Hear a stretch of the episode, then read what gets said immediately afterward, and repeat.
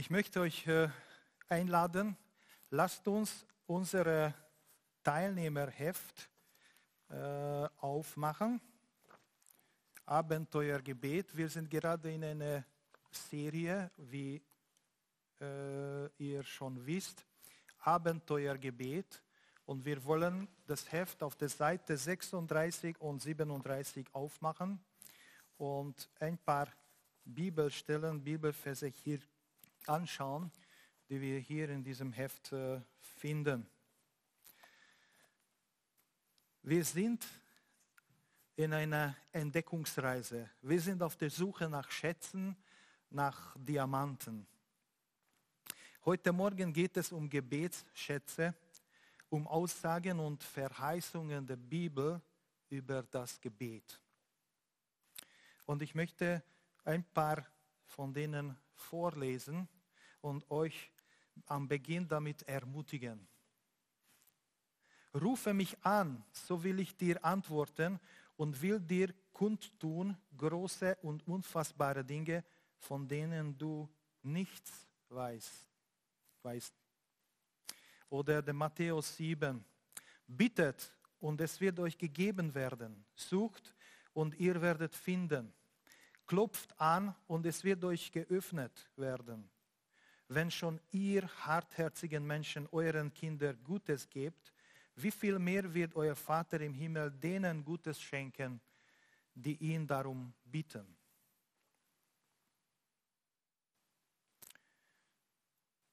Und wir lesen im Timotheus, 1. Timotheus 2, ich ermahne von nun vor allen Dingen, dass Flehen, Gebet, Fürbitte, Danksagung getan werden für alle Menschen.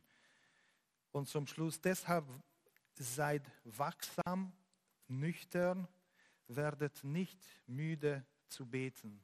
Hier sehen wir diese großen Verheißungen und Forderungen Gottes oder Einladungen, die uns ermutigen möchte, in Gebet dran zu bleiben, in einzeln, als einzelne Personen und als Gemeinde, damit wir die Pläne Gottes erfüllen können in äh, unserem äh, Leben und in unserer Gemeinde. Perlen und Diamanten sind sehr wertvoll. Sie liegen nicht auf der Straße, Sie müssen wir suchen.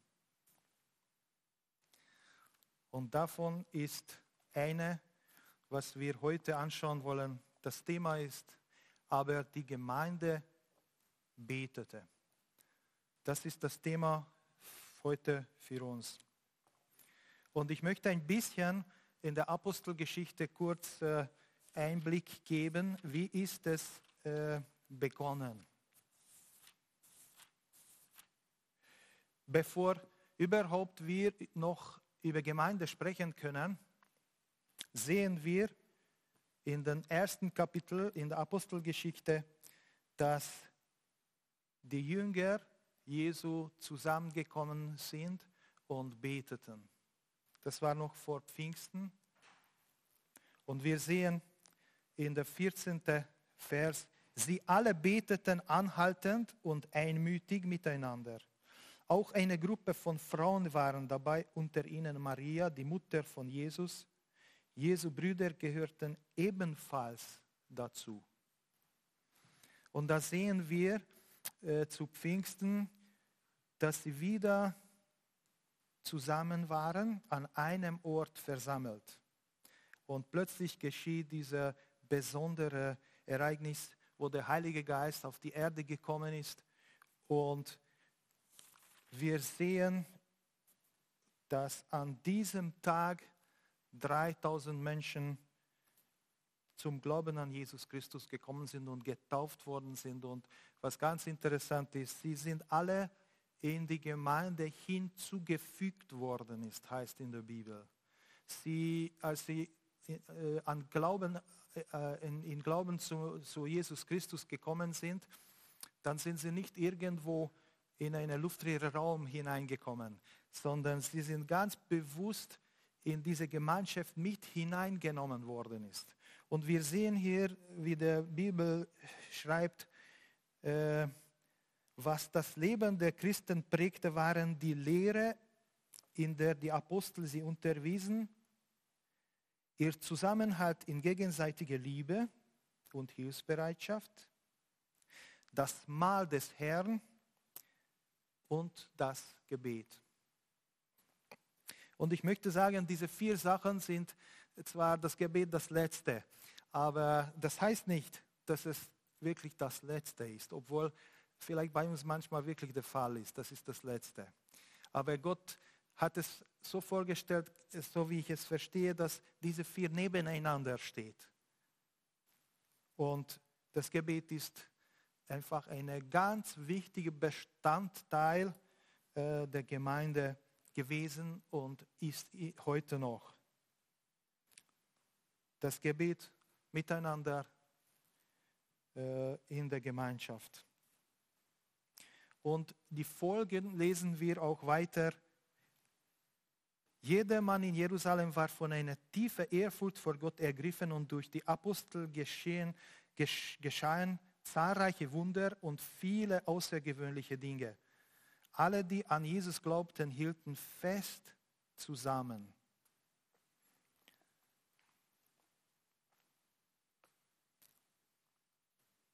Und wir sehen,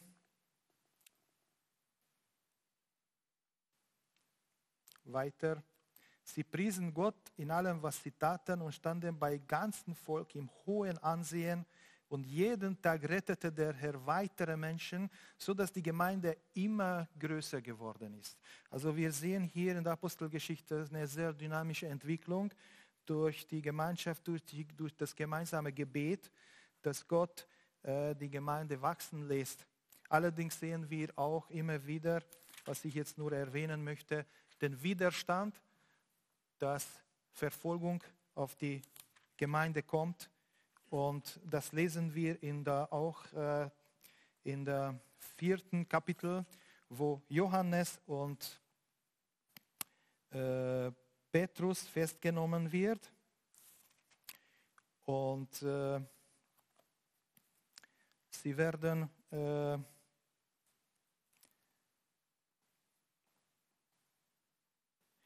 äh, nahegelegt, dass sie nicht mehr über Jesus sprechen sollten.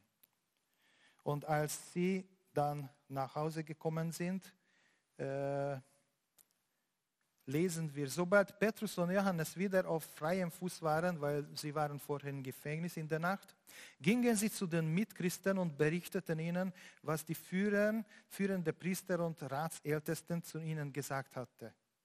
Die Reaktion der Versammelten auf das, was sie hörten, war, dass sie alle gemeinsam und einmütig an Gott wandten. Mit lauter Stimme beteten sie. Und dann lesen wir ein ganz langes Gebet, wo sie darüber sprechen, dass Gott der Herr ist, Gott der Schöpfer ist und der Herr ist über alles. Und lese ich von der 29. Vers, höre nun Herr, wie sie uns drohen und hilf uns als deine Diener furchtlos und unerschrocken deine Botschaft zu verkündigen. Erweise deine Macht und lass durch den Namen deines heiligen Dieners Jesus Kranke geheilt werden und Wunder und außergewöhnliche Dinge geschehen. Nachdem sie in dieser Weise gebetet hatten, bebte die Erde an dem Ort, an dem sie versammelt waren. Sie wurden alle mit dem Heiligen Geist erfüllt und verkündeten die Botschaft Gottes weiterhin frei und unerschrocken. Also wir sehen äh, ein Gebet konkret der Gemeinde. Und das wiederholt sich, äh, dieses Geschehen. Und lesen wir jetzt unsere Stelle im 12. Kapitel weiter. Um diese Zeit begann König Herodes, die Gemeinde in Jerusalem zu verfolgen und ging mit Gewalt gegen, gegen einige ihrer Mitglieder vor. Jakobus, den Bruder des Johannes ließ er mit dem Schwert hinrichten. Als er sah, dass er den Juden damit einen Gefallen tat, setzte er den eingeschlagenen Kurs fort und ließ auch Petrus festnehmen. Und zwar gerade während der Zeit, in der das Passafest gefeiert wurde, das Fest der ungesäuerten Brote. Herodes ließ Petrus ins Gefängnis bringen und beauftragte vier Gruppen zu je vier Soldaten mit seiner Bewachung. Nach den Festtagen wollte er ihn dann vor allem Volk aburteilen. Ja, lasst uns das einmal ein bisschen anschauen. Äh, es gibt hier, wo wir jetzt stehen geblieben, eine hoffnungslose Situation. Petrus wurde festgenommen, Jakobus ist getötet und die Gemeinde wird angegriffen. Eine Situation, wo Angst, äh, Trauer und Fragen aufkommen, wie geht es weiter mit der Gemeinde. Und jetzt möchte ich äh, ganz äh, bewusst äh, hier machen, dass äh, es sicher dort Menschen waren, die vielleicht Familienangehörige von Jakobus, wir wissen es nicht. Aber der Widersacher ist auch aktiv geworden und versucht hat, diese Entwicklung zu bremsen und abzutöten. Aber wir haben hier einen Gebetsschatz und wir haben hier auf der Bühne eine Kiste, eine Schatzkiste und ich werde ein bisschen herumschauen, ob ich was finde. Ja, da ist es. Wir haben über Gebetsschätze gesprochen. Das ist eine Diamanten, eine wunderbare Diamanten. Wo, und was ist drauf? Hier steht, die Gemeinde betete intensiv. Also für Gott gibt es keine hoffnungslose Situation. Gott ist der Herr dieser Welt und er hat alles in der Hand, so wie Nils schon gebetet hatte. Und wir brauchen keine Angst zu haben, er hat uns nicht vergessen. Und wenn wir sprechen, dass die Gemeinde betet, dann sprechen wir nicht über ein Gebäude, sondern über die Menschen, über euch auch. Und die Gemeinde betete unablässig und äh, sie waren zusammen.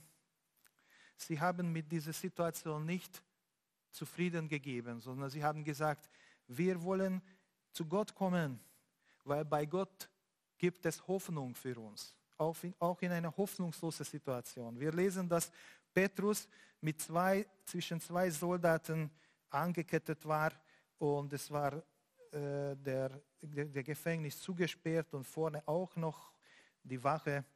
Äh, also menschlich gesehen gibt es da keine Hoffnung. Da herauszukommen ist es nicht möglich. Aber für Gott, weil die Gemeinde betete. Für Gott gibt es nichts, was unmöglich ist. Damit möchte ich euch ermutigen. Und es geschieht, es geschieht, geschah, dass der Engel des Herrn erscheint, erschien und plötzlich Licht kommt in die dunkle äh, Gefängnis hinein. Es ist immer ein, ein Ergebnis, wenn Gott sich aufmacht, kommt Licht in die Dunkelheit hinein. Und das war bei Petrus genauso. Und ich weiß nicht, wie der Petrus in der Situation schlafen konnte. Sie hat gewusst, nächsten Tag kommt die große Verhandlung. Aber wir sehen, er hat geschlafen. Und die Gemeinde hat während der ganzen Zeit, so haben wir gelesen, gebetet. Ich weiß nicht, wie viele Tage das war, aber die Gemeinde hat gebetet. Und die Ketten fielen ab, als der Engel erschienen ist und der Engel hat Petrus von der Gefängnis hinaus, hinausgeführt. Und Petrus wusste gar nicht zuerst, ob es wirklich wahr ist. Er, er hat zuerst gedacht, er träumt das. Aber als er draußen war, merkte er, nein, das ist die Realität. Gott hat mich äh, gerettet, herausgeholt. Und ich bin frei und ich darf weiter das Evangelium verkündigen. Es ist eine unglaubliche Geschichte, unvorstellbare Situation, wie das möglich war. Aber für Gott ist es nichts, was unmöglich ist.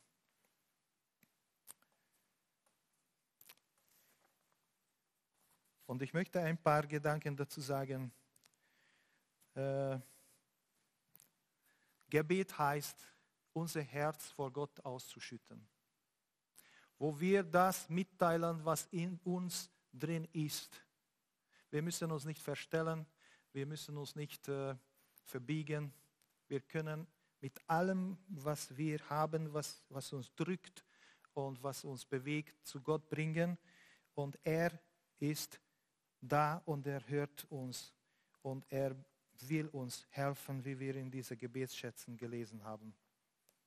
Wir sehen, dass die Gemeinde äh, vertrauensvoll gebetet hat. Sie haben äh, geglaubt, auch ein Stück, auch wenn sie dann überrascht waren, als Petrus erschienen ist. Aber sie haben gebetet. Sie haben von Gott etwas erwartet. Sie haben gewusst, früher hat Gott schon bereits die Apostel gerettet und sie haben weiter gebetet. Und äh, es war ein intensives Gebet. Irgendwo lesen wir mit lauter Stimme. Es muss nicht unbedingt die Lautstärke da sein, aber dieses bewusstes und intensives innerliches und äußerliches Ausstrecken nach Gott und nach seiner Rettung war vorhanden, war da. Das war leidenschaftlich, nicht nur kalte Worte, sondern sie haben mit vollem Herzen gebetet. Und das war wirklich, wie gesagt, zeitaufwendig. Äh, sie sind am Abend nicht nach Hause gekommen, sondern in der Nacht haben sie gebetet miteinander. Äh, weil, wie wir gelesen haben, sie haben alle geschlafen im Gefängnis. Sie haben davon gar nichts gewusst. Aber sie waren zusammen, nicht nur für eine Stunde am Abend, sondern die ganze Zeit.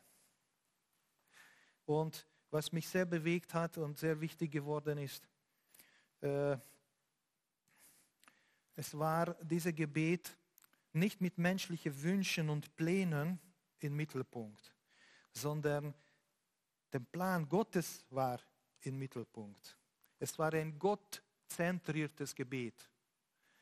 Das heißt, äh, wir dürfen mit unserer, für unsere Bedürfnisse beten und und, und Gott ladet uns, lädt uns ein, unsere Sorgen auf ihm zu werfen.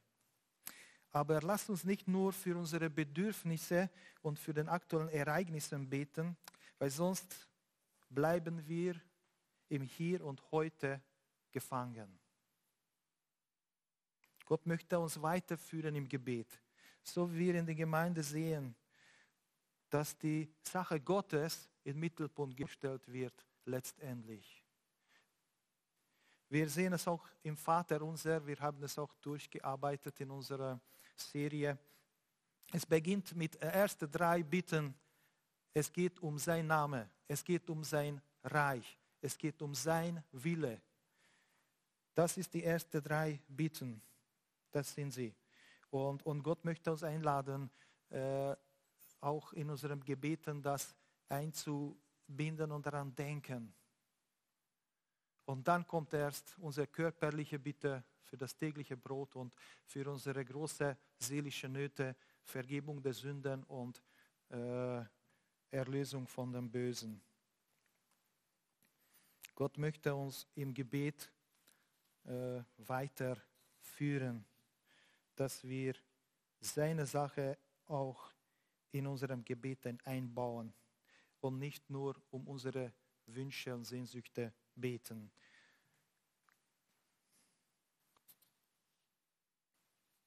Ja, das waren die Gedanken, die mich sehr angesprochen haben in dem Gebet. Und ich möchte euch äh, sagen, Gott erhört Gebet. Sehen wir in dieser, in dieser Geschichte. Ich lese die Stelle. Während Petrus nun also streng bewacht im Gefängnis saß, betete die Gemeinde intensiv für ihn zu Gott. In der Nacht vor dem den Herodes geplante öffentliche Verurteilung schlief Petrus zwischen zwei Soldaten mit je einer Kette an sie gefesselt. Und dort vor der Tür seiner Zelle waren Posten aufgestellt und hielten Wache. Mit einem Mal stand ein Engel des Herrn in der Zelle und helles Licht erfüllte den Raum. Der Engel gab Petrus einen Stoß in die Seite, um ihn zu wecken. Schnell, steh auf, sagte er. Im selben Augenblick fielen die Ketten, die Petrus um die Handgelenke trug, zu Boden. Der Engel sagte, binde den Gürtel um und zieh deine Sandale an. Petrus tat es und jetzt wirf dir den Mantel über und komm mit, sagte der Engel. Petrus folgte ihm nach draußen, allerdings ohne zu wissen, dass das, was er mit dem Engel erlebte, Wirklichkeit war. Er meinte vielmehr, er hätte eine Vision. Sie passierten den ersten Wachposten, ebenso den zweiten, und als sie schließlich zu dem ersten Tor kamen, das in die Stadt führte, öffnete sich ihnen von selbst. Sie traten ins Freie und gingen eine Gasse entlang, und plötzlich war der Engel verschwunden. Also wir sehen, wie Gott auf eine wunderbare Weise Petrus befreit hat und äh, von dieser Hinrichtung gerettet hat. Und dann kam er zu den Christen, die beten und berichtet, was geschehen ist. Das könnt ihr dann zu Hause weiterlesen. Ich möchte darauf äh, in Details nicht eingehen.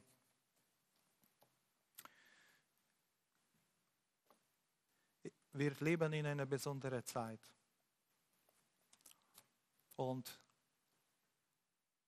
ich möchte dazu einladen, in dieser Zeit darüber nachzudenken, was Gott mit uns vorhat. Lasst uns fragen, Gott, was willst du in dieser Situation tun? Was willst du, dass ich tue? Wo wir verunsichert sind und die ganze Welt ist äh, sehr äh, in Angst oder manchmal auch in Panik gerät. Was ist unsere Aufgabe? Lasst uns dafür beten. Lasst uns damit zu Gott kommen. Ich, ein, ein Gedanke noch. Der wahre Schatz ist kein Wort, ist kein Begriff, kein Buch, sondern eine Person, Gott selbst.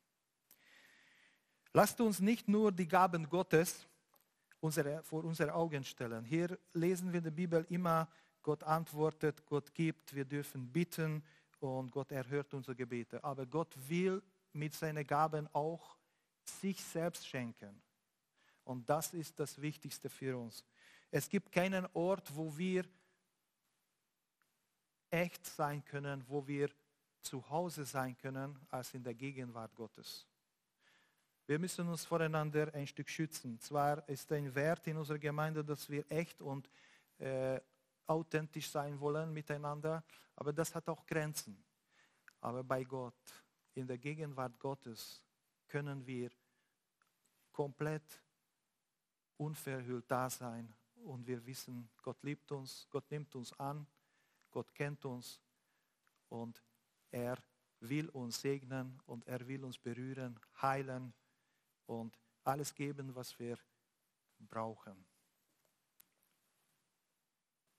Und dazu lade ich euch ein, lasst uns diese Zeit, wenn Homeoffice oder vielleicht zu Hause bleiben müssen, wirklich die Zeit nützen, in der Stille zu gehen, die Gemeinschaft mit Gott suchen, mehr intensiv als bis jetzt, mehr äh, Zeit nehmen, wirklich für die Beziehung mit Gott zu pflegen, auch miteinander in der Familie, wenn es möglich ist.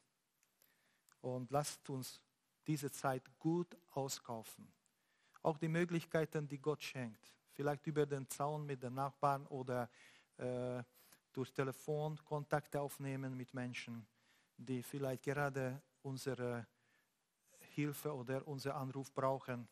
Ich möchte euch dazu einladen, nützen wir diese Gelegenheit. Gott will uns gebrauchen in dieser Zeit und er hat große Möglichkeiten jetzt in dieser Krise Menschen anzusprechen, zu Menschenherzen reden und durch uns wirklich äh, einladen. Ich möchte ein Bild noch euch auch noch sagen. Denkt daran, wie wunderbar es wird, wenn wir in den Himmel kommen. Und wir, wir werden da Menschen finden und sie kommen zu uns und sagen, danke Raphael, danke Nils, danke Karl Helmut, danke Markus, Daniel, Danke, dass du mich zu Jesus geführt hast. Danke, dass du für mich gebetet hast. Danke, dass du mich Jesus vorgestellt hast, vorgelebt hast. Und ich bin auch hier und wir dürfen miteinander Gott begegnen. Und wir gehen zu dem himmlischen Thron Gottes hin und Gott sagt, du treue Diener, du warst an den Kleinen treu, komm in meine Freude hinein. Und da erleben wir eine unglaubliche Herrlichkeit Gottes äh, und wir erleben, diese Freude, die Gott uns vorbereitet hat im Himmel. Und da werden unsere Kinder, unsere Eltern, unsere Enkelkinder vielleicht, unsere Verwandten, Nachbarn, Arbeitskollegen. Und wir feiern miteinander ein wunderbares Fest mit Jesus Christus. Das ist die Möglichkeit jetzt, dass wir uns ins Gebet gehen, ganz bewusst, intensiv, und nützen die Gelegenheit, die Gott heute uns schenken möchte. damit wollte ich euch ermutigen. Und noch eine letzte Aufforderung. Lasst uns für unser Land beten. Ganz bewusst für Menschen, dass sie Geduld und Ruhe bewahren können, dass die Grundversorgung stehen, äh, funktioniert. Beten wir für die Angestellten, für die Ärzte, für die Krankenhausangestellte, für die Polizei, für alle Menschen, die uns dienen in diesem Land, in dieser Zeit und unter Druck gestellt sind, auch für die Verkäufer vielleicht. Und, und beten wir für die Menschen ganz bewusst, dass sie in dieser Zeit über Gott und über die ewige Werte nachdenken. Dass sie auch umkehren vielleicht in dieser Zeit umdenken und merken, dass unser Leben so unsicher ist in dieser Welt. Wir brauchen Gott. Wir können ohne Gott nicht leben. Und wir, alles, was wir haben, bekommen wir von Gott. Dass das Evangelium hinausgehen kann, vielleicht durch Internet auch mehr intensiv als bis jetzt. Und diese Lebenssituation auch eine Chance ist, dass das Evangelium ausgebreitet wird in Europa und äh, konkret in Klagenfurt, in Kärnten. Lasst uns beten. Himmlischer Vater, wir danken dir dafür, dass du uns Gebetsschätze gegeben hast. Du hast uns ermutigt, zu dir zu kommen. Und du hast versprochen, dass du uns erhörst, weil wir deine Kinder sind. Danke, Vater, dass wir zu dir kommen dürfen mit allem, was wir haben, was uns bedrückt und was uns wehtut. Und wir dürfen aber auch lernen, immer mehr auch andere Menschen, für andere Menschen beten, andere, die Sorgen von anderen auf uns zu nehmen und andere mitzunehmen. Und auch immer mehr fragen, Gott, was willst du in meinem Leben? Ich bete dafür, dass du unsere Herz zuerst veränderst. Weil veränderte Herzen verändern die Welt. Vater, komm, erfülle uns mit deinem Heiligen Geist in dieser Zeit und schenke, dass wir in der Stille ganz intensiv dich erleben. Jede Person in der Gemeinde und alle, die heute zuhören, diese Übertragung. Ich bitte um dein Segen für alle Personen, die dieses Wort gehört haben und bitte um dein Segen für unsere Gemeinde, dass du uns weiterführst und Weisheit schenkst, wie wir unser Leben, unsere Gemeinschaft auch weiterführen können. Danke für deine Gnade, für deine Barmherzigkeit und für deine Liebe. Amen.